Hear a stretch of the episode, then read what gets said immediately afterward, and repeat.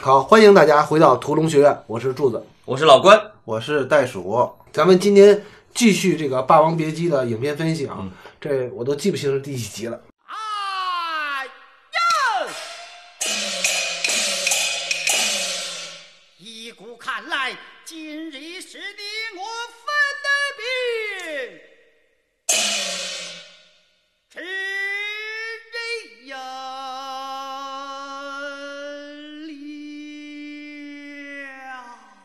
现在时间到了一小时二十七分四十三秒。嗯，菊仙把这个段小楼的一群损友，就玩蛐蛐这群损友给逐出了家门。段小楼因为这个实在是没事儿可干，然后就开始在屋里撒些火。那老老爷们儿嘛，都都都那样，就没事儿干的时候就撒些火，下雨打孩子那样，就这样。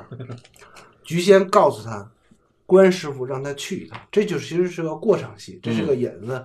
首先，这场戏的作用很简单，就是下一场戏关师傅要打段小楼，先让观众知道关师傅打段小楼的目的是什么，因为他玩蛐蛐儿，不干正事儿，因为不上戏了。就游手好闲了。而且上一场那个谁抽大烟那个戏也也表现了一个镜头，就是那个程蝶衣已经开始抽大烟了，而且他抽大烟完了以后，他从剧院出来，听到糖葫芦声的时候，嗯，然后还咳嗽，嗓子也不行了，反正后面都有映照。对对对。整个人都不是一个唱戏的状态了，因为就是个人生活的问题影响到了业务，嗯，对吧？所以这个时候要把师傅请出来，关键是这个时候剧情需要他俩继续走向一起，为什么呢？他俩不在一起的时候就没事儿，对就很平安幸福。他俩只有在一起的时候才惹是生非。对，为什么写戏啊？写人物关系嘛，就是写人物关系的纠结，然后到了下一场戏啊，一小时二十九分二十三秒，程蝶衣、段小楼双双回到了喜福城科班。嗯关师傅在这段有一段训徒，因为他认为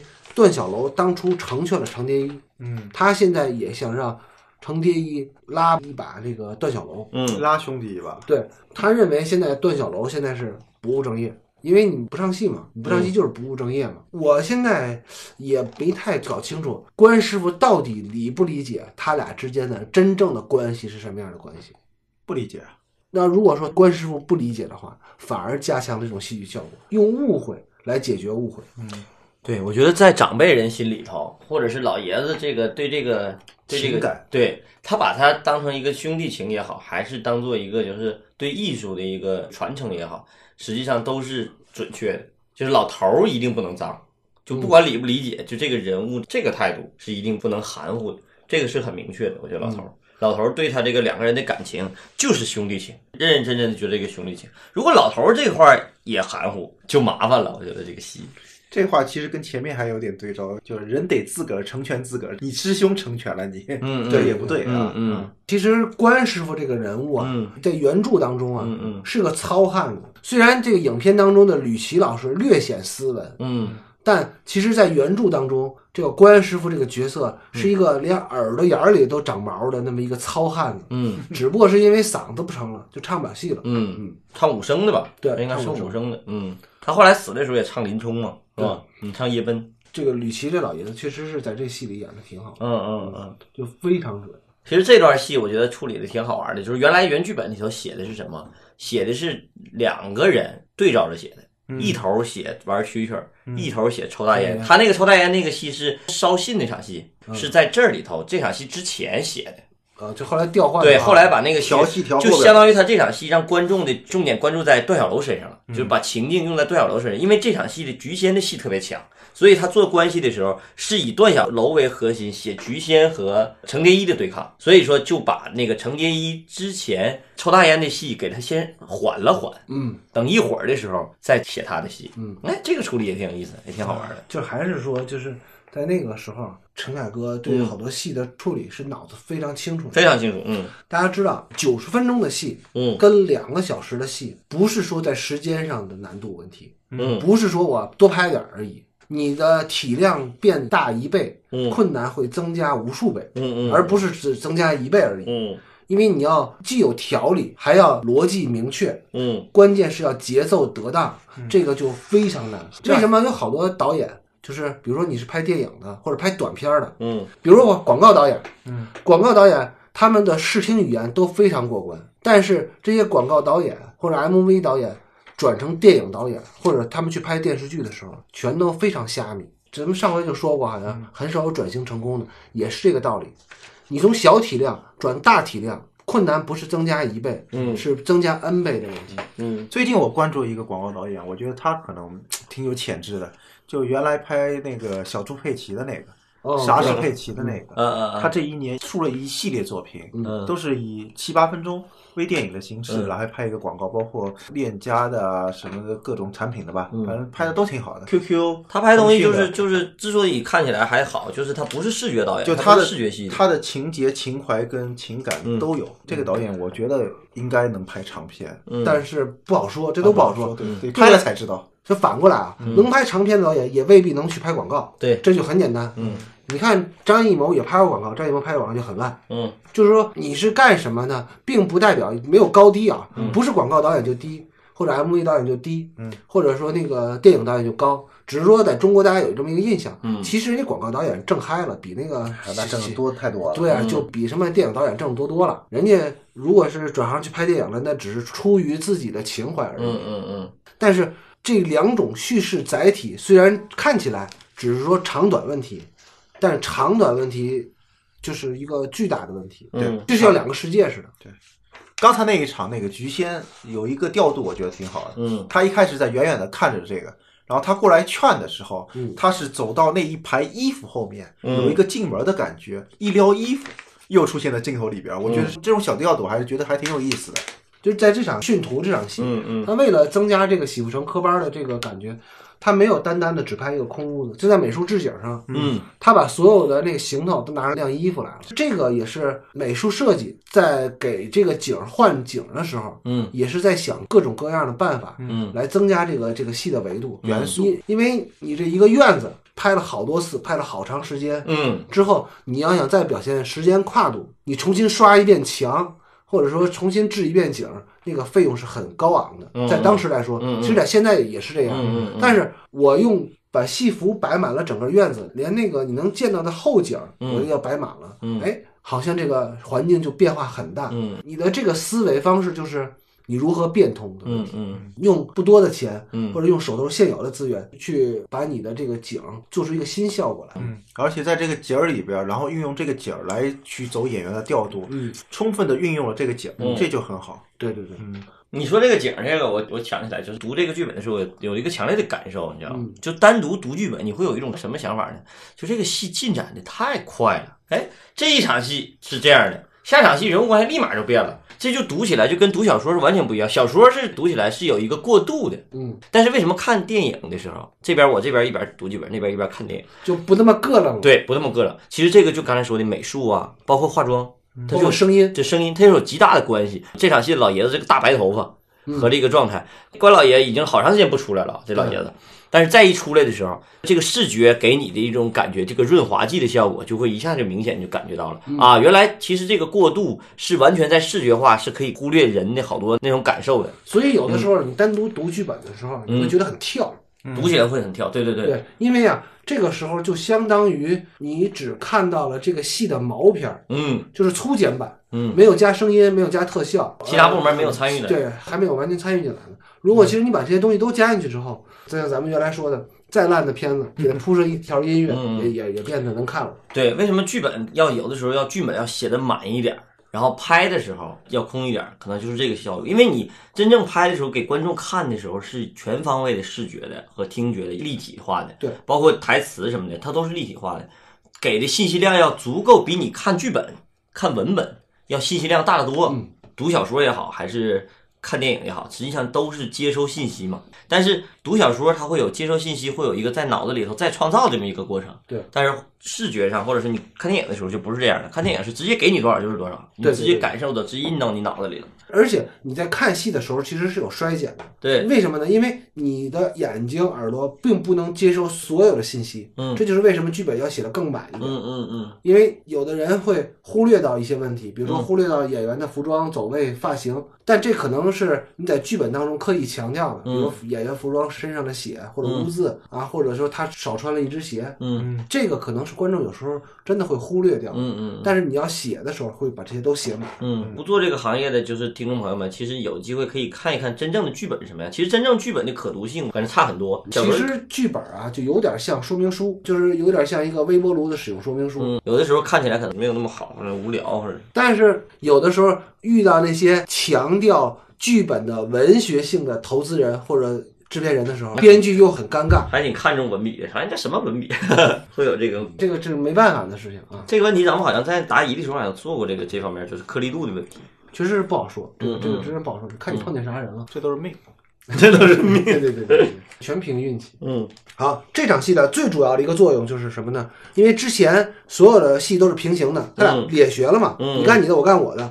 这场戏开始要再次聚首到一起，包括从演员的表演上，关老师把嗯。段小楼跟程蝶衣的脑袋摁在一起，而且段小楼还因为菊仙插嘴抽了菊仙一个嘴巴子。嗯。那么接下来的戏就是要让段小楼跟程蝶衣再次走到一起，无论从生活上还是从艺术上，都让他们走到一起。嗯而远离菊仙。那么接下来要承担这个剧作作用，光是训徒就不够了。嗯关师傅要以身殉职才可以。嗯以身殉职，他这个职是什么呢？是一个呃戏剧作用的职责。嗯嗯，还有招儿，这个招儿其实就是做的很绝。对，在一小时四十三分三十二秒的时候，关师傅在给小学员们上课的时候讲林冲的夜奔。嗯这时候血气上涌，能看出来就是心脏病突发或者脑溢血了，嗯然后就死在了这个科班里边。他的历史使命结束了。对，嗯，剧作任务也完成了。不，他的剧作作用还在延续啊，他的死也是有作用的。嗯对他完成了他这个人物的最后一个戏剧作用，就是要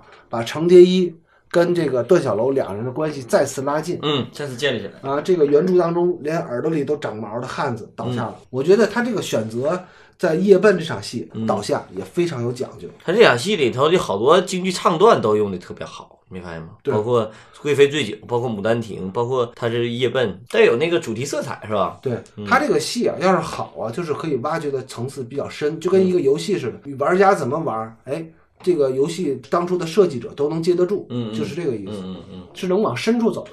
他这个系统时间跨度还不估计得拍了大半年。半年多。反正有夏天有冬天。对最后那场那批斗戏是六月份嘛？从冬天拍到夏天，嗯关老爷子一倒，这边这俩徒弟就哐跪下了。就接得很紧啊。嗯这个是在陈导的戏里边比较少见的，这么干净利索脆的啊。嗯，然后到了一小时三十五分五十四秒，从现在开始就是一个 MTV 式的一个段落啊，叙事但没有台词了。嗯段小楼、程蝶衣两人给关师傅办了白事儿，嗯然后散了科班儿，然后同时呢，又在科班儿的这些小孩儿当中发现了小四儿。当他们在大雨中给关师傅出殡的时候，嗯，正好赶上了日本人的投降的那一天。哎，他你看他所有节骨眼都有时代背景哈，这个他其实处理就很好。而且，其实我挺想说什么呢？就是说，你看他所有的人物的情绪在低点的时候，嗯嗯外部环境就要在高点；嗯外部环境在高点的时候，他的人物情绪在低点。他所有的都是在做不合时宜的映衬。嗯，就是史诗有一个很典型的写法，就是当你人物的命运感。你的戏剧情境或者是情感纠结到了某一处点的时候，恰恰能与真正的历史背景的某一个最关键点契合，嗯往上安，没准就能呈现出一种史诗感的。对，就包括活着什么的，嗯就包括好多真正有大历史的那种史诗感的作品，嗯其实都会用这种手法，这是一种典型的一种手法。但是嗯我想说，这个不太好学习，为啥呢？就是这段戏其实是挺危险的，是容易碰红线、对踩雷区的。嗯嗯，你想，呃，日本人投降应该是举国欢腾的时候，嗯，然后你给写个出殡的戏，其实是挺危险的。嗯这个咱们就不多说。那这个戏比这危险的多了。但这个你其实说，就是人物的命运在低点的时候，环境是在高点儿，这个其实也是一个相对的，有可能是人物在命运在低点儿，环境也在低点儿，嗯也可以啊。那人物的命运在高点，环，境也在高点，也是可就是以的。反衬是效果最好的什么呢？啊就是举国盛世的时候，你的人物在最低点，嗯然后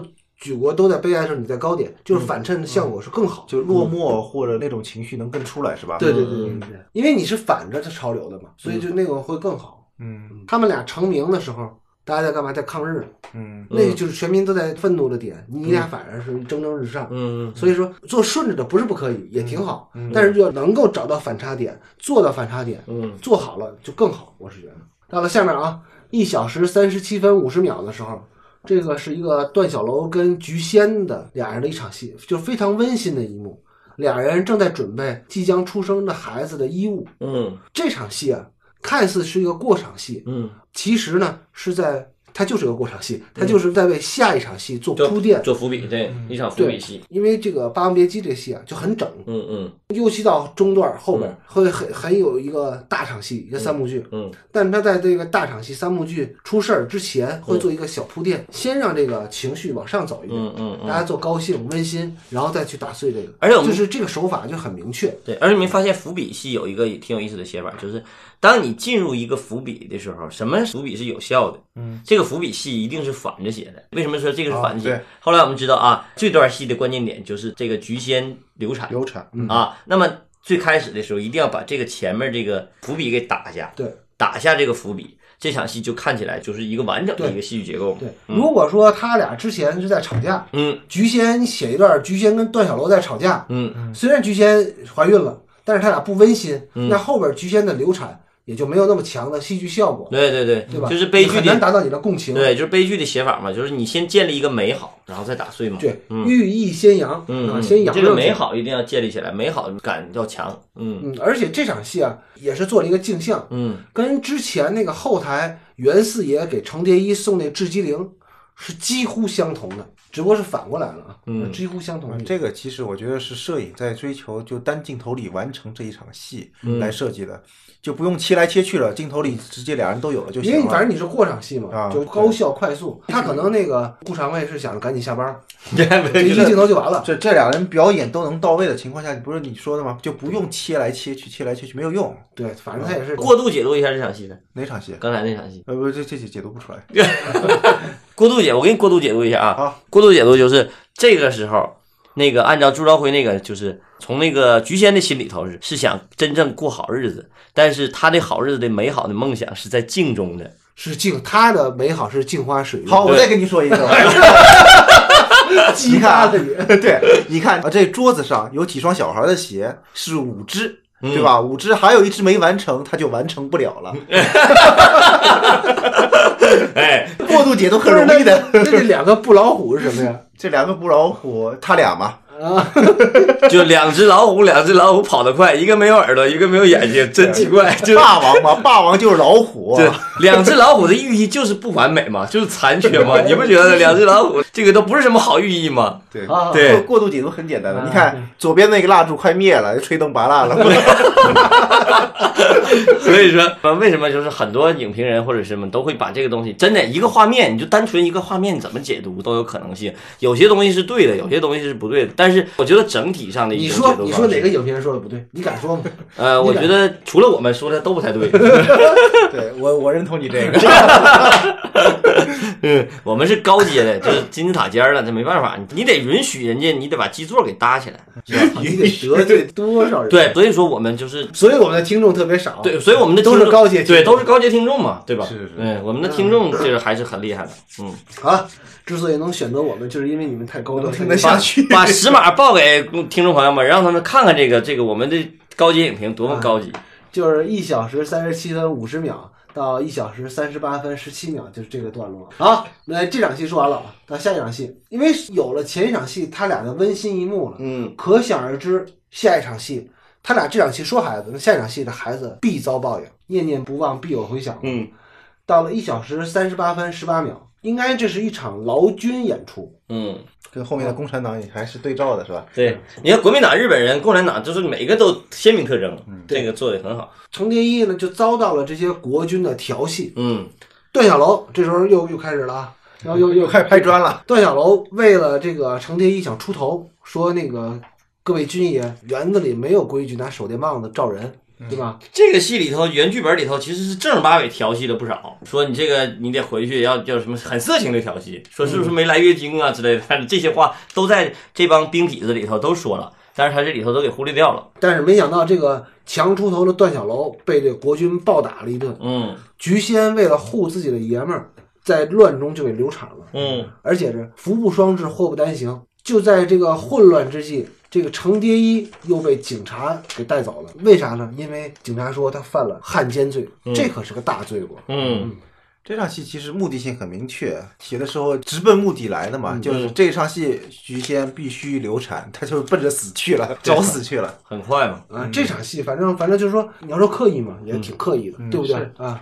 而且这场戏，我觉得所谓的刻意是一方面，另一方面就这场戏看起来是这场戏的收尾，跟这个就舞台上的国民党的兵痞在打架这场戏看起来是收尾。实际上，我们到后来我们知道，实际上它也是下一场戏跟共产党那个对照和比较，是一场铺垫，也是一场铺垫。因为你带着这场戏的期许，在看下一场戏的时候，你的心理感知是不一样的，是紧张的。再看下一场共产党来的时候，那个紧张感是另一种感觉。对于中国观众来说，应该这个没有什么期许感的。对，但是他们自 对对对对对啊，这个对国外的观众可能觉得，哎，这帮是这样的，那帮是会不会还是这样的？嗯嗯对中国观众，哎，肯定是好的嘛。嗯反正我觉得这场戏啊，就是菊仙下来护自己的爷们儿是挺不合理的也。跟他的性格也是对的，嗯，命运悲剧，嗯。有点生硬，但是可以接受。所以你看，这会儿这个两个女人的这个行动线就也形成鲜明对照。这个时候，真女人反倒很勇敢，这个假女人反倒怂很怂。对，这个对照其实挺有意思。这有你有感觉那个就陈凯歌不太会拍大场面的武戏哈，嗯就不太会拍，所以就简单处理了，嗯，这个也不能把他拍的叮咣了，太太厉害。也挺好。嗯不，我觉得他没有张晋战的话，真是拍的更烂。张金战现在干嘛呢？好多那好莱坞大片来中国，他去当中方导演。嗯嗯，木乃伊三哦来中国的时候都是他当中方导演。赤壁，你只要干活干的精了，就都有饭吃。现在的情形是，警察把程蝶衣抓走了，说他是汉奸，而且此时菊仙已经流产了，嗯，满身是血的情况下，对，原剧本写的是段小楼追到门口，被菊仙一声厉叫喝住，段小楼。然后菊仙说：“我还在这儿躺着呢，孩子要完，我也不活了。你追你的虞姬去吧，让他给你生养孩子去吧。”但现在这个情形他给改的好，这个菊仙这个人物就不烦人了对，不烦人了。菊仙这个人物说。孩子没了，我对不起你，你忙你的去吧。哎呦，这个女人就感觉这个这个立住了，对，就立住了。就是其实从心机来讲，嗯也不应该是那样直接说。嗯就是你想，菊仙作为天上人间的头牌，嗯你要当天上人间头牌，其实都是大学或者硕士毕业，就像你这样的，嗯有相当高的阅历，他阅人无数嘛，嗯所以说他说话办事儿不应该说只是说啊我性子急，我脾气暴，对他他不是一个这么简单的人，这个剧本这么写，就有点像农村妇女了。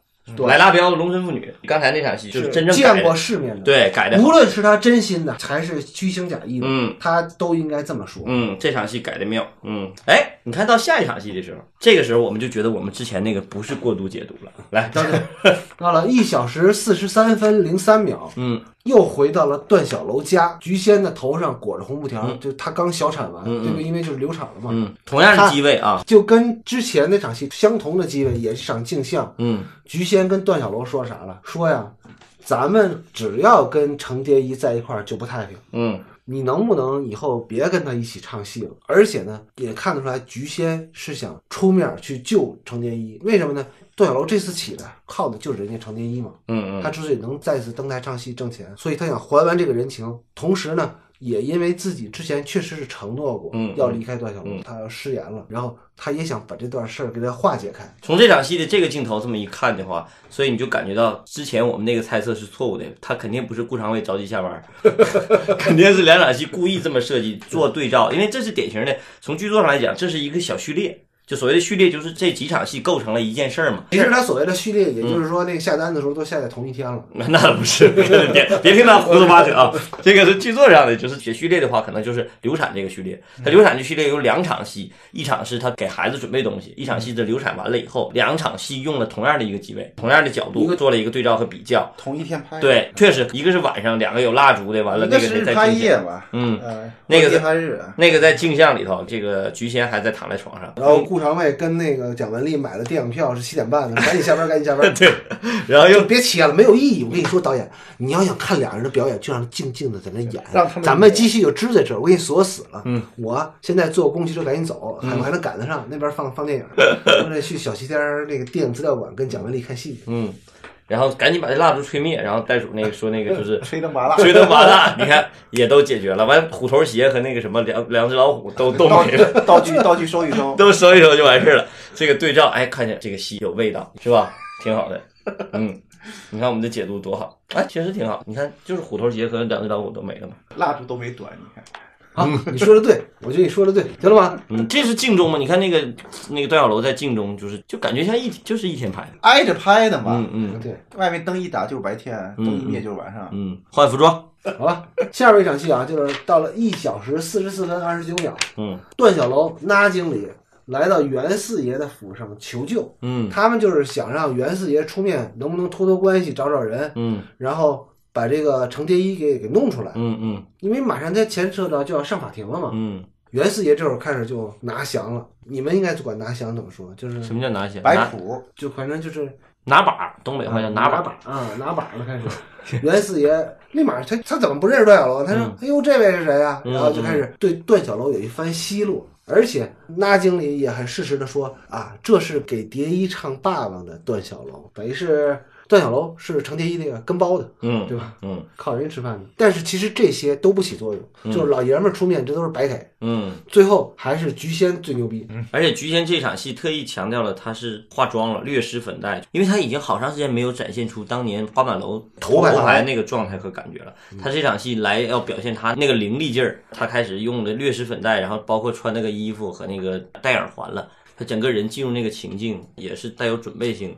菊仙准备了一番之后，嗯。来了之后就威胁袁四爷说：“嗯，我们是可以反咬一口的，我们就说是他妈你推荐那个谁程蝶衣去给日本人唱戏的，嗯嗯嗯。对，而且我们现在准备了一屋子记者等着我们说这条消息呢，这一下袁四爷才怂了，嗯对吧？而且他拿着宝剑进来，嗯，这就很不一样，信物嘛。不是他那个动作拿着宝气势也不一样气势就不一样了。对吧？我拎着来菜刀来你家谈判，嗯，跟我拎着两筐水果来谈判是完全不一样的效果。这个戏的这个反转人物的在某一个时代的那种不断的反转和变化，特别有意思。其实这场戏啊，主角这三个人就是段小楼、呃袁四爷还有那个菊仙，嗯，都可以忽略，嗯因为这场戏大家很明白，都知道什么意思。嗯嗯其实我们应该再体味一下英达老师的表演。嗯这场戏英达老师这个配角演的好啊，嗯嗯，我觉得是他自己设计出来的，他灵自己找的也好。但是即使不应该有这个反应，但陈凯歌舍不得这个表演。嗯，其实啊，说实话，这个英达在这场戏里边有点捣乱，那就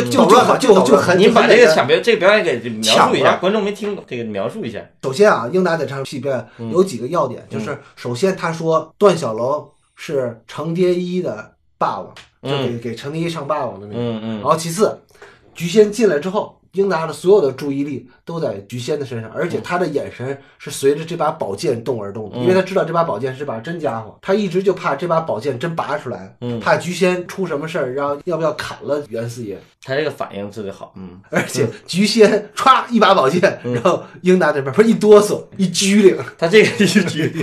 这属于抢戏了。但是我觉得英达有一点，这这一点做的很好，就是他这个人物这么重，他没有把这个观众的视线给夺走，也可能不，他动作不大，但是他的眼神跟得很紧。嗯嗯，你看英达原来一直站着，别小心等那个菊仙站到上风以后，他就坐下了，就是明显感觉到他的那个战队站在里头。而且给自己加戏，而且自己加戏，他从那个盒子里边拿出几块大洋来，在手里玩，弄出点声响来，嗯，这几个人演的都好，这属于飙戏哈。嗯这这几个人真真真抢戏，这几个人真是会演戏。你就是你真的，你跟这样的配角，这种老油条配角在一块儿演戏，你如果演不好，你都让他把你给盖了，嗯，对对吧？他一句话没有啊，对对对多有压力，给这些年轻人多有压力。就是张丰毅也演得好，你看张丰毅演的怂怂的，演的也好。对，但是去电影节的时候肯定没有张丰毅的份儿，嗯嗯，都是巩俐跟张国荣，没有巩俐也有张国荣，对对对对，人家还是巨星，还是不一样。这场戏确实是英达演的太好了。嗯最深如果是你是导演的话，你会把他这个表演删掉吗？他不止拍了一遍嘛，不是我我我觉得只有两层啊，就是你在现场看是什么样的。我觉得咱们现在在电视上看嗯可能不显，在现场看会比现在放大十倍。对嗯嗯我就说，如果你是导演的话，你会把英达这个表演选择我要删掉，我不要这样的表演，你太抢戏了吗？我觉得我不会，我你还对你关键是得看这跟对，这俩人也够强。还有一个是啥？嗯你得让英达这样演，让英达这样演了，其他三个演员才有压力，嗯，才能更认真的对待。这仨人关键演的太好了，他没被他抢走，这个厉害。那时候你想找那种小偶像不会演戏的也找不着，嗯嗯那个太难了。就跟你现在找一个会演戏的一样的，难。对吧？嗯，那会儿不会演戏的真是稀缺动物。下一场戏啊，到了一小时四十七分五十一秒，这场戏很重要啊，两个女人之间的再次对决。咱们上次对决是他俩谈判，嗯然后那个菊仙说啥？说你只要把段小楼救出来，我就离开段小楼。这次呢，菊仙来到了监狱，探望程蝶衣，告诉他应该怎么串供。嗯说我们这回把你救出去，咱们就两清了。嗯以后你走你的阳关道，我们过我们独木桥，嗯咱们以后就塞尤那拉，再也不见了。他的这番话让程蝶衣就心如死灰了。嗯这个心如死灰啊，也为后边的他要那个在法庭上诉求一死，是完全有承接关系的啊。嗯嗯这场戏就很简单嘛，因为就是就是菊仙来明告诉你，我们这回来救你，嗯但是有条件，救完了你之后，咱们就 goodbye 了两清啊嗯，咱们再别联系了，对吧？互相拉黑。嗯嗯 这场戏就拍的特别像电视剧的谍战戏的画面质感。嗯，对，你看他很少刻意拍一个大蓝戏，一场黑黑黑的蓝戏，嗯。这是一场。最近写戏的时候，我我就深有体会，就现在这个写法哈、就特别有意思。我可以跟大家分享一下，就这是典型的一场准备的戏，比如说写法庭戏，对，或者是写比赛的戏，就往往都会在比赛之前更衣室对，写点什么准备的，这个咱们上说七宗罪的时候说过，对，就是做点什么准备，咱俩刮胸毛的时候，对，做点准备。那么就当你做准备的时候，就我现在最近写戏的时候，我在写一场骗局。原来最开始我第一稿的时候，就是直接出骗局的时候，就直接写结果的时候，你就会怎么写，这个结果都是跳脱的，观众都会觉得有期待，都会觉得好玩，都会觉得对。但是后来我发现不能这么写，这么写的话，我就好多戏都没了。那我就开始就把前面的准备戏都写出来。当你准备戏都写完的时候，你就会觉得你那场骗局没用了。因为你所有的准备，如果要是你那个结局呈现出来的时候，那场法庭出现的时候，或者你如果还是那个按照准备那个答案给出观众的话，观众就没有任何期待了。所以你的那场骗局在扔出来的时候，应该再翻一遍。对，这个就难写，就难写在这儿，就是你还得再扔出来一个完全就是啊对，这就是这个这个写法的有意思。我就跟大家分享一下，就是七宗罪那个也是，七宗罪那个为什么要把前面的都给细致白牙的？我跟你讲，就是当你的作者给你在这个准备的时候，越做细致白牙准备的时候，那场戏的翻一定是超乎你想象的，对，要不然他绝对不写那场戏了。嗯，他有可能写，因为他没写好那场戏，有可能节目翻不过去。但是我发现，只要是准备的越详细，你到那一场翻，你才越超乎你想象，才越有意思。其实这个就是什么呢？你说一个编剧怎么叫对得起自己的观众呢？嗯嗯怎么叫对得起你挣的这份钱呢？嗯，就是你能骗得了你的观众，对，不是说你的智商有多高，嗯而是说大家呃看我的戏嗯。是期待我给他们惊喜的。对，而且观众现在要求越来越高。比如说，咱就说写一场，就是刚才说的更衣室的戏吧。如果更衣室准备的这场戏，如果要是说我一定要赢，那观众如果要是你看到输的答案，观众都不满意。就现在的观众要求是很高的，不是说咱们说，哎，这场戏我就准备着就很简单，准备去赢了。下一场比赛欧冠决赛，然后说那个 C 罗你应该怎么踢，然后本本泽马你应该怎么踢，嗯那莫德里奇你应该怎么踢，嗯，还没上场呢，C 罗的腿就断了，就白准备了前面、所有的对，东西就。你得比输比反面这个还得再要跳。白准备，对你的准备戏白准备对，那就对了。对对，这就对了，这就是挺有意思的。我现在这段就特别有体会，我看到这个戏的时候就感觉到这个挺有意思。所以它结尾的时候，啪，不单是这样的，还超乎你的想象，要不然他不会这么这么费劲写这个戏。但是在情绪上它是有承接的，之所以说的是逻辑上有承接了，啊，对逻逻辑上有承接的，嗯但是情绪上也是有，就是之所以后边那个谁程蝶衣要诉求一死，嗯嗯，是因为他得到了这个消息，只不过观众没有预期到他会选择死，对，观众更没有死成，但他也没有死成。带盆花来是什么意思？这我没看懂。需要我给你解读一下吗？因为陈蝶衣是个女性，她喜欢花儿，啊，对，哎，你别说，还真是他。他给男性就不会送花儿了。其实我觉得他原剧本这场戏还挺好的。原剧本他这个处理是怎么处理的？原剧本他是程蝶衣一直不说话，然后说的第一句话说：“诗歌好吗？”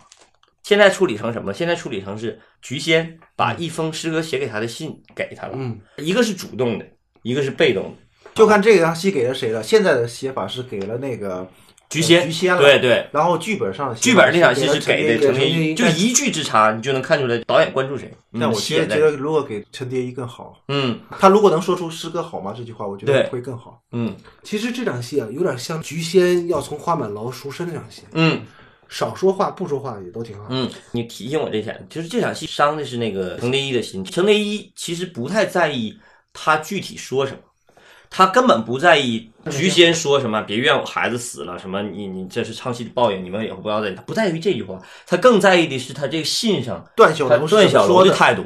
如果段小楼这个态度上写，我就不想跟你唱戏了，那他就绝望了。嗯，如果段小楼还说没有这封信，对，没有这封信，所以说他这个时候他这个这个戏就看导演把这个戏给谁了。这这么一改，这场戏就是给巩俐了。嗯，但是原剧本这场戏实际上是给张国荣的。其实应该给张国荣。嗯，我也觉得这场戏改的可能没有那么好，没有原剧本好。至少，所以啊，他既然他改的没那么好，他就得让他接着抽大烟，使劲抽大烟。其实这个也是没有什么逻辑性，你都进监狱了，你还有资格抽大烟？对那他你他妈得汉奸罪，怎么抽大烟？落到了抽大烟这个这个点儿也不怎么太好。你下一场那个反转，他的动作就看起来就是婊子无情，戏子无义。他下一场戏落在哪儿？落在那个戏子无义上了。对，但实际上这个他做的反应是有意的，有情有义的。嗯嗯他就是因为他被伤害了嘛。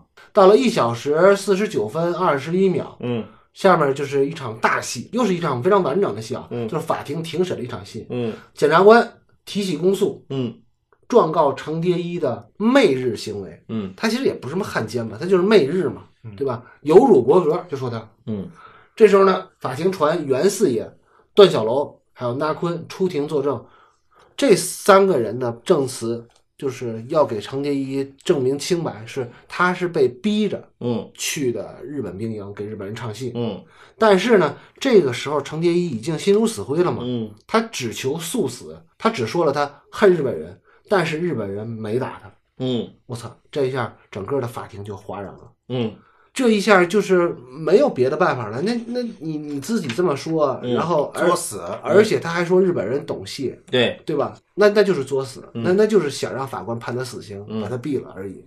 但是他求死的心理依据是应该上一场他得到这个心理对对对对对对那观众所以说其实是两层，他这层啊说的是真假都无所谓。嗯嗯嗯然后袁四爷一听到这儿，直接就走了。嗯段小楼追出去之后，再求也没有什么用。嗯嗯这一场就是袁四爷跟那个那爷那个表演太好了，嗯 袁四爷这里边的表演真的绝了。我觉得那个谁的表演更，英达的表演更对啊也好呃呃呃，就不说他不表态，嗯他只说他们说的，他那个意思就是他们表达都对。嗯，这场戏有意思的一点就是，原小说里头的主题是婊子无情，戏子无义。这个故事的主题在陈凯歌改来，或者是在芦苇改来，改成了背叛。嗯，但是他这场戏的主题，相当于让原著小说的主题给了旁支性的袁四爷把这个对。想说的话给说出来。这场戏确实从那个袁四爷的角度来讲，确实他妈是婊子无情，戏子无义。你们这帮人，我操，把我都弄成啥了？本来这个程蝶衣就应该死了，因为他、嗯他承认了他给日本人唱戏，没嗯。没人逼他，对不对？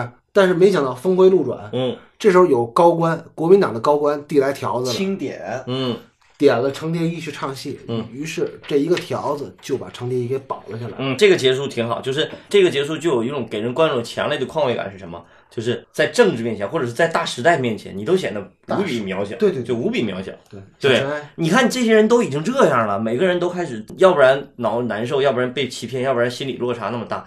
但是在大的时代面前，你什么都不是。你成啊，也是因为时代，对也不是因为你，嗯，你不成呢，也可能是因为是时代的影响，对对不对？对，就是这么回事。就是所以说，这个史诗感在这里头就有特别明显的感受和体现。所谓的史诗，不单纯的是你拍一个多宏大的场面，或者是对多大的对照。你的你的无力感，对，是你的是你的命运的波澜，嗯有的时候是在一个海洋里造成的。对对对对你，不是说是因为你自己做出了什么改变，对对对而是说大势所趋。我看到这儿的时候，这个况味感是在戏剧给你的这种悲剧对这种感觉是特别明显的感受到。嗯，这块儿做的就特别好，我是觉得，就是没使劲儿，就是导演和编剧把所有的戏剧反转不处理。就不处理，完全交给时代去处理了。但在我这块儿，我是觉得还是就是太像戏嘛，就是你这个完全是由于那你自己就能劝自己啊！你之前说的，他在一个戏剧的环境里边，嗯，他是又是一个戏曲演员的故事，这不是这这个不是戏曲演员决定了，这是另外一个高官的一个动作来让他导致这个。就是这些点呢，像这种方式啊，在一个戏里头可以用，嗯，但是千万千万不能多用，不不是你用两次都完。不是不是是不能放之四海皆准。对对对对对就这个戏能用这么一次，已经就到量了。对，已经到量了。如果再用一次，由一个外界，然后一个戏剧就让它天降转变神兵，那就过了。嗯嗯对，可以注意一下啊，就这场戏里那个检察官，嗯就剃那个板寸平头的那个，那就是他的执行导演张金站。嗯嗯，还有一个就是这个写法，如果要是按照这么说的话，那这场戏就完全可以拿过来跟那个《活着》比较。嗯就为什么叫《活着》叫小情节的戏，嗯这个戏叫大情节的戏。嗯就是所谓的大情节的戏的最典型特征，就是所有的人物命运和人物动作是主动性的。嗯这个人物不管是他作死也好，还是努力也好，嗯都是这个人物来驱动故事，来构成一个情境，嗯而不是靠旁支的东西来推动人物。活着都是被动的。对，小情节的戏是人不重要，是时代推着你人走，人没有做任何选择，人不做选择，所以活着他那个主题特别适合用小情节的人物走嘛。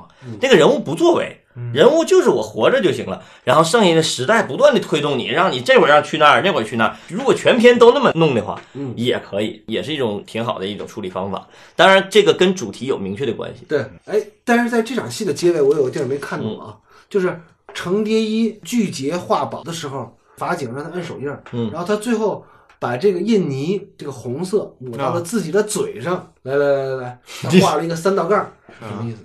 阿迪嘛，哦，其实这个片子是由阿迪赞助的，这个解读。其实是这样，这时候他心里肯定是扭曲的，对吧？嗯嗯他本来求死而不得，又飞黄腾达了的意思，需要由一个外力去展现他的内心。但是导演可能没有想到其他的方式来展现他的内心，再多放一场戏就多余了。你让他哭也是不行的，然后由一个外化的往脸上抹口红、抹抹那种印泥的那种动作，让他的面目更加狰狞。嗯，这个还真不是现场处理的，对这是剧本里写的。我给你念一下这块怎么写啊？法警把保释单于印尼拿到程蝶衣面前，他不知所措，全然被动的被法警按着手指沾了一下印泥。他看着手中纸上的一片嫣红，恍若梦境般的涂抹在了嘴唇上面。剧本里涂抹是那个戏里头那个感觉，但是这个让张国荣处理成一种更扭曲、更痛苦的这种处理。其实他这种处理其实也挺好的也挺好。如果你光是抹口红的话，他的视觉表现力不够，嗯嗯你张力不够，嗯你必须把脸抹花了。而且容易有歧义，那个容易有歧义。你把脸抹花了，这就对了。对，就同样剧本里头呈现的一个表演提示，就是有些剧本其实也有表演提示，但这个演员怎么处理，就两种两种方法，。所以说啊，就是这个是他把嘴上抹成了一个阿迪的三道杠，嗯然后这样呢就能给这场戏真正的收尾嗯打住点儿。嗯嗯，他如果说抹一个红嘴唇儿，这场戏可能搂不住。也能搂住，就是另一种情境，那样是可能就是有点讨人厌了。我觉得这个是他这个求死这个感还有。对他如果要真抹的话，那就不是求死了，那他还是在那个那个那个得意对，还得意，嗯，就变了一个味道了。好吧，到了下场戏啊，下场戏是一个其实是个过场戏啊，嗯，这个是就因为是对上一场戏的一个呼应。对对，这场戏是完全是为了把上一场戏给找补回来。对对对嗯，一小时五十四分三十三秒，嗯嗯就是国民党的一个司令官，应该是，嗯他就是程蝶衣的一个粉丝，他把程蝶衣邀请来给他唱堂会《嗯牡丹亭》。嗯，好了，到了下一场戏，到了我看不懂的一场戏是。非常有特点的一场戏啊，就是《霸王别姬》有很多超现实的段落，这个段落就把这个超现实感，嗯，已经做到了基本上极致了。嗯嗯这个段落是一小时五十五分五十六秒。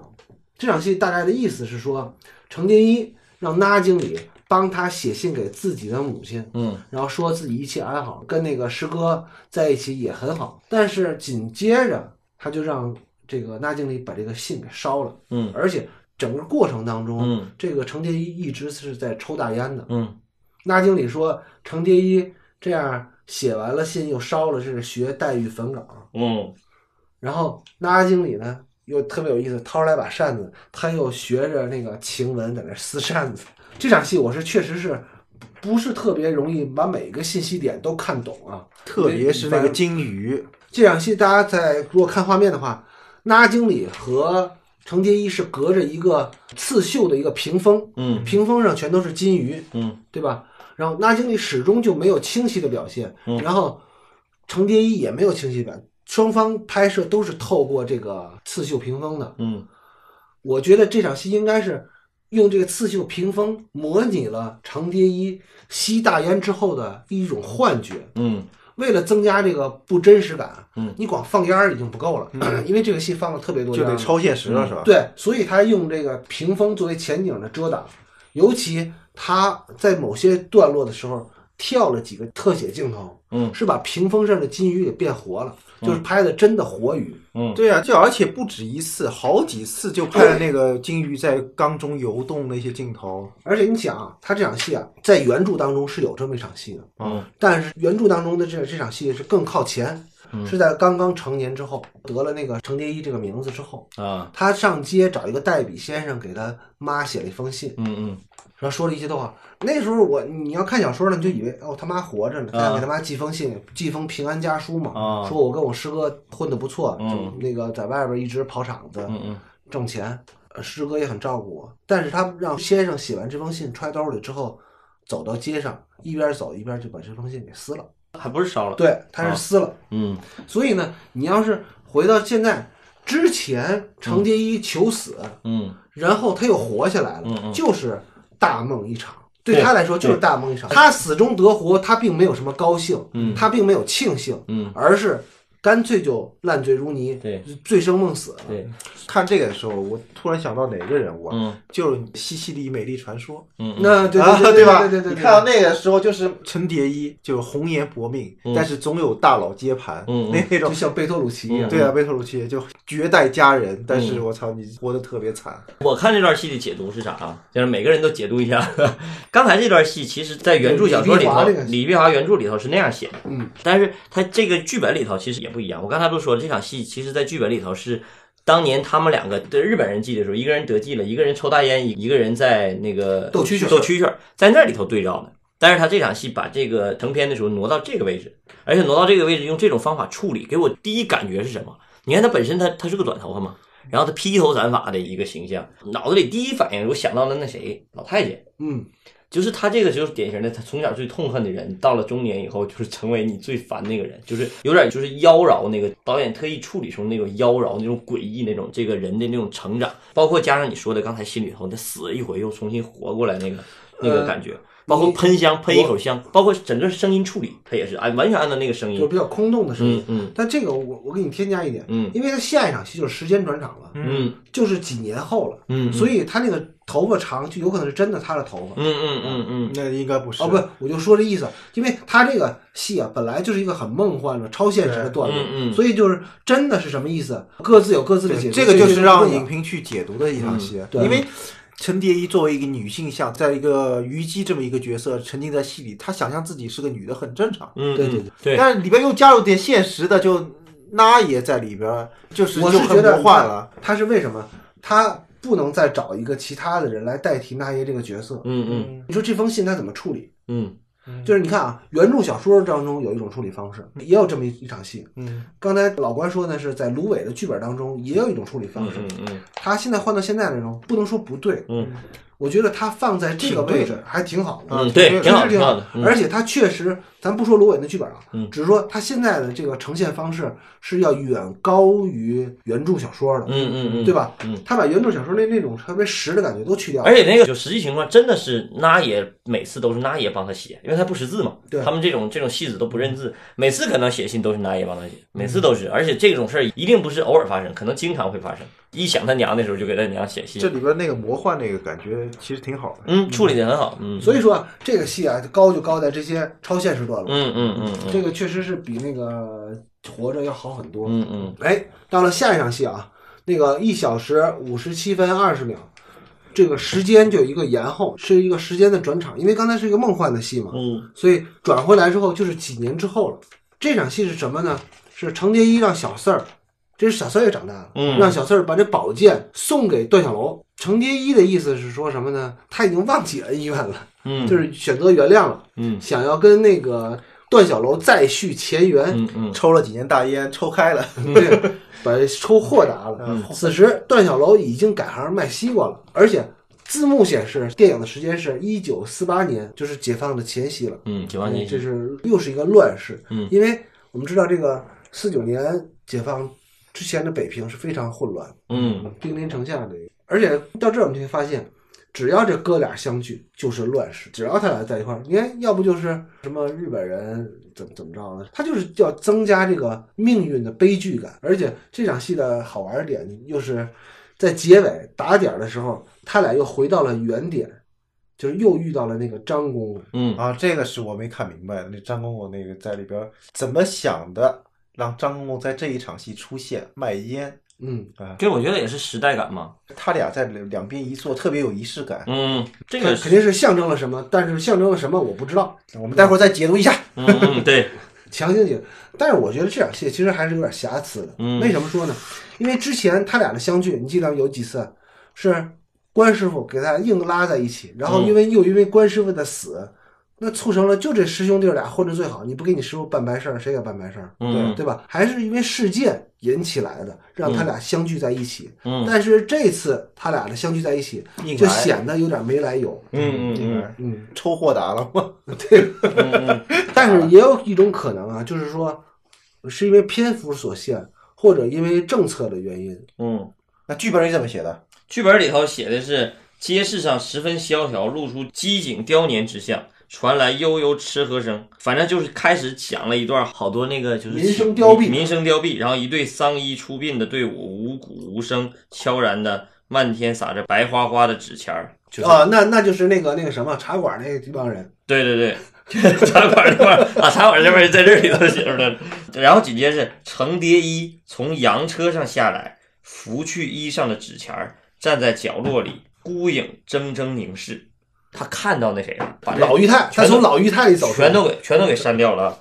小四儿携着慧剑向戏园门口一排小摊贩儿走去，段小楼在摆水果摊儿，扯着花脸，浑厚透亮的水萝卜的赛过鸭梨甜呐，就是这个菊仙布衣缝鞋，一身素净，给小楼送来盒饭茶罐儿，替他守摊儿。小四过去把碎剑奉上，段小楼惊然起立，接着剑身抚着。菊仙勃然夺过剑，狠狠的支地，推开小四，愤然离去。段小楼俯身捡起剑，他吹拂着灰尘，用汗巾擦着剑。其实要这么说的话，嗯，就我们其实都觉得有点突兀，来由对吧？对，没来由。应该前面再加一场戏，得嗯垫一场，哪怕垫一场。陈蝶衣演完戏出来，看到段小楼在水果摊前面跟人打架，对，很惨，嗯就是他状况很惨，他出于可怜他，嗯帮他一把，因为他们这个之间的感情是什么呢？你帮我一次，我再害你一次。嗯因为上一次啊，咱你可得想到是段小楼帮了程蝶衣了，嗯这次该程蝶衣帮段小楼了。嗯但是呢，好像目前呢，在影片当中所呈现的段小楼不太需要程蝶衣来帮他。嗯因为卖西瓜，大家也没有体会到卖西瓜有多苦，嗯对吧？可能就缺失像你说的挨揍啊、嗯打架的这么一场戏。因为他这个影片当中确实是表现了，因为有饥民在抢粮食什么的，嗯嗯可能确实他们家确实是有生活困难的问题，但是这个是没有交代给观众的，嗯没有让观众有共情感。就是不平衡态。对，就是，相遇的时候，两个人叫什么？生活中的不平衡的状态，或者说畸形常态，畸形常态里相遇。但他没表现这个，就是一个人走着走着路，突然看见一个哥们儿被小混儿打他，他报警，嗯，然后俩人就相遇了。他这个地方连连他整个从洋车上下来这个都给剪掉了。哦，你就说前面其实有，就环境交代其实，有用的。前面是他整个小四的，但是我是觉得他这个为什么不这么写哈？有可能还有一点，就为什么剪掉，就是观众其实不认识小四这个人。如果要是就是一个陌生的面孔，拿了一把剑走过去给这个他们俩再演一段，那咔咔咔他们演一段以后，观众会会含糊。就这个戏基本上都围着这四个人写，视角都没太从别人的视角切入过。嗯，如果小四儿大家都认识他，这个可以。所以你看开场的时候，第一个镜头还是那个程蝶衣，然后小四儿只是对程蝶衣说：“段师傅收下了。”所以他其实原剧本里头是很强调这把剑的，但是在这里头其实给忽略掉了这把剑。这个因为是一个连场戏嘛，嗯。就接下来就是立马段小楼收下剑了，嗯。就代表了他接受了那个程蝶衣的扶贫，对吧？嗯。然后这个时候呢，一看就是那经理其实是在从中调和了，嗯嗯。那经理也出来了，然后他们看到了发粮食的车，嗯。然后有一群饥民在抢粮食，嗯。然后这个时候他们一回头一看，咦，突然看见了谁？一个老太监张公公，嗯。就坐在路边半吃不呆的在那卖烟呢。段小楼跟程蝶衣就坐到了张公公的身边。我觉得这场戏啊处理的确实是稀里糊涂。为什么呢？他俩之间有仇有怨，这场戏既没表现段小楼的反应，嗯对吧？无论是感谢还是反感都行。然后菊仙的反应呢，又显得不知道哪儿来的一个一个特写，就欲拒欲拒还迎的一个反应。所以我是觉得这场戏可能是被剪掉的嗯嗯，啊，好多东西。对，对，这个是是因为不符合要求还是怎么着？表意不太明。嗯对，就是让人产生好多歧义，也有可能就是段小楼说了好多不合时宜的话，出于政策原因给剪掉。我看看段小楼说没说，不是，关键是那个张公公为什么会出现在这场戏里面？就咱们分析一下。我不知道。不，我觉得张公公放这儿挺好的，就是你看，你就好在哪儿？不是真的，真的挺好的，就是一个时代感，再一个就时时代的变迁对人的一个考验。因为其他的人，那他为什么不放在日军时期呢？他们家不是关变成棺材铺了吗？啊那不那个变化没有那么突兀，那会儿变化还是很小的变化。你现在让观众把他忘了。对，然后再那啥，还有一个就是，我觉得可能跟台词有关系，跟那个那那爷要说那个重要台词有关系。我们清朝再怎么的不济，也天拿了三百年的天下，你这个民国才几年儿啊，就完了，就完了。就是拿这个东西做对照，然后再因为他一提到前清三百年天下，就得引出张公公来，就可以有缝儿。反正这个嗯不太明白啊，呃过度解读也有点解读不出来，反正我是觉得这块儿挺有意思的，也挺好的，挺好的，嗯挺好的，挺好的。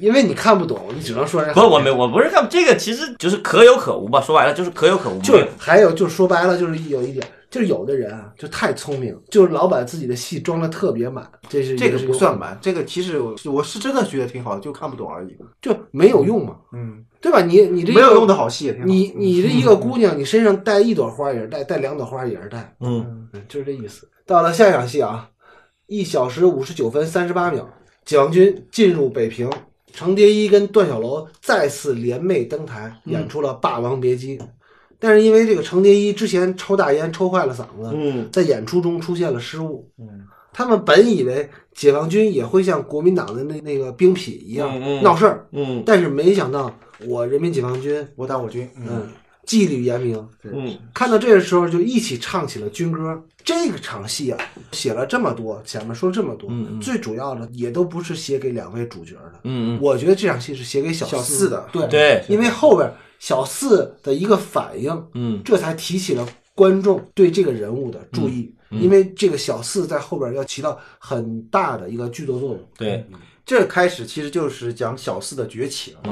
嗯，这段戏基本上要开始，因为全篇的整个第二幕高潮要做准备了，所以这段戏就是也是一个很重要的一个铺垫的一个戏。这里边三角关系是不是就小四在里边三角关系？小四开始提出来了，嗯开始提起了这个人物了，嗯嗯这场的信息还是挺多的，就是抽坏嗓子啊，嗯然后小四的小四的那个出现，嗯然后兵痞跟解放军的对照，嗯对信信息量还是挺大的。嗯。说明其实他们对刚刚来临的这个时代是完全没摸到脉门。嗯嗯，就他们不太了解这个新时代是什么样的，因为好像从日本人过渡到国民党很正常，一样的，好像他们都没有太脱离时代。嗯嗯。但是这个时候，呃，文化上的差异嗯。就开始出现了。嗯嗯，新时代来了，这个还有一个反应就是四九年以后，嗯跟四九年以前的戏子是完全不一样的。嗯四九年以前的戏子是无论时代怎么样变化，嗯我戏子就是唱戏的，嗯，所有人都需要唱戏。都是下九流，嗯对，但是新中国那就不一样了嘛。嗯。嗯，原剧本里头后来一场戏特别好，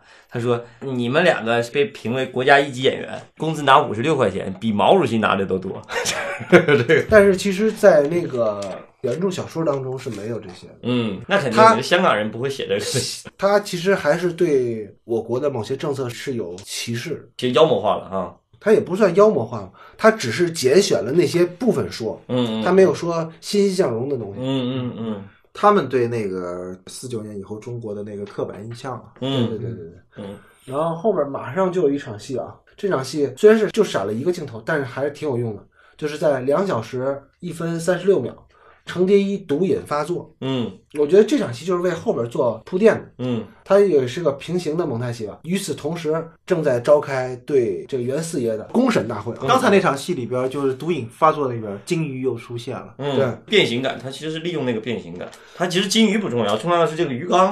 你们看吧，反正中国影视当中的金鱼缸和金鱼特别多，嗯嗯也不知道他们怎么想的。在两小时一分钟五十四秒嗯这场公审大会的戏，这场戏是既具有剧作作用，又具有意识形态作用，而且有塑造人物的作用。嗯这场公审大会，小四儿来告诉段小楼说程蝶衣毒瘾发作了，想让他去帮助他。嗯可是他们发现，他们根本就不敢离开现场。菊仙提醒段小楼，你不能离开现场，嗯你离开现场之后就容易出问题。嗯此时，上面领导就宣布说要判这个袁四爷枪毙，就是死刑啊。嗯袁四爷还比较牛逼，他还想走一个方步四方步啊，啊、然后就没想到那样被推的摘着歪歪就就摘到那儿了。嗯啊这个整个过程啊，就震惊了段小楼两口子，嗯但是却让小四整个人物转变了。嗯嗯嗯找到了自己的那个舞台。对，小四点燃了自己的新希望，嗯他从这儿开始完全变成了一个改革派或者说革命的积极分子。嗯嗯，这场戏其实跟《活着》龙二被宣判那场戏其实是对，很像，几乎一。模一样，对对对对 就这么屁了。对，但是有这这场戏还有一点就是前面那场铺垫也特别好，就还是那爷那句话，那爷那句话其实铺垫了好多。谁那场300戏？年那场三百年那场戏，就我们满人好歹做了三百年天下，这中华民国才几年的也要完了。听听人家话说都兵临城下了，共产党他不也得听戏吗？这江山易主，新朝庆典能缺了您二位？段老板这回可不要不敢惹人伤兵了，他们别胡闹，胡闹了我照打。然后那爷说：“别别别，你要是有四爷那个谱，说这话腰不软，甭管换什么朝代，人家永远是爷，咱们不敢。别，就就是他特意在这里头强调了一下四爷这句话。他就是说，他认为袁四爷在这个新社会也能吃得开对，就是其实像这种袁四爷这种人，到什么时代都吃得开，咱们可别扯。没想到第一个干死的就是袁四爷，就天就塌了。对，这就真就是大换天。我觉得这个大换天处理就很好。就时代的巨变，嗯既影响了有些人物的命运，是让他往下走，但嗯也有的人物命运像小四这样的人嗯，就往上走。开始崛起了。嗯嗯但是呢，只是说小四这个人物的结局，他是一个反面人物，在这个电影当中是个反面人物。嗯嗯嗯，这条小蛇怎么成龙的？嗯嗯，怎么误活了这条小蛇？嗯好吧，话说就是已经变天了嘛，嗯解放之后了，嗯这些段小楼也好啊，什么程蝶衣好，包括那也，他们的思维还都在旧社会，嗯他们马上就要面临到新时代对他们的冲击，嗯无论从思想上的冲击，还是对他们的生活，还有是社会地位的冲击，嗯马上就要来了。而且小四这个人物也提醒大家的注意，嗯就是小四这个人物，这个小人得势的嘴脸一旦成了之后，嗯对他们的伤害是巨大的。嗯嗯，预知后事如何，咱们下回再说，嗯好，拜拜，加微信，加微信啊，啊，评论评论啊，多评论多评论，好吧？来，我们下次再见，拜拜。拜拜。往事不要再提，人生已多风雨。纵然寂寞不去，爱与恨都还在心里。真的要断了过去，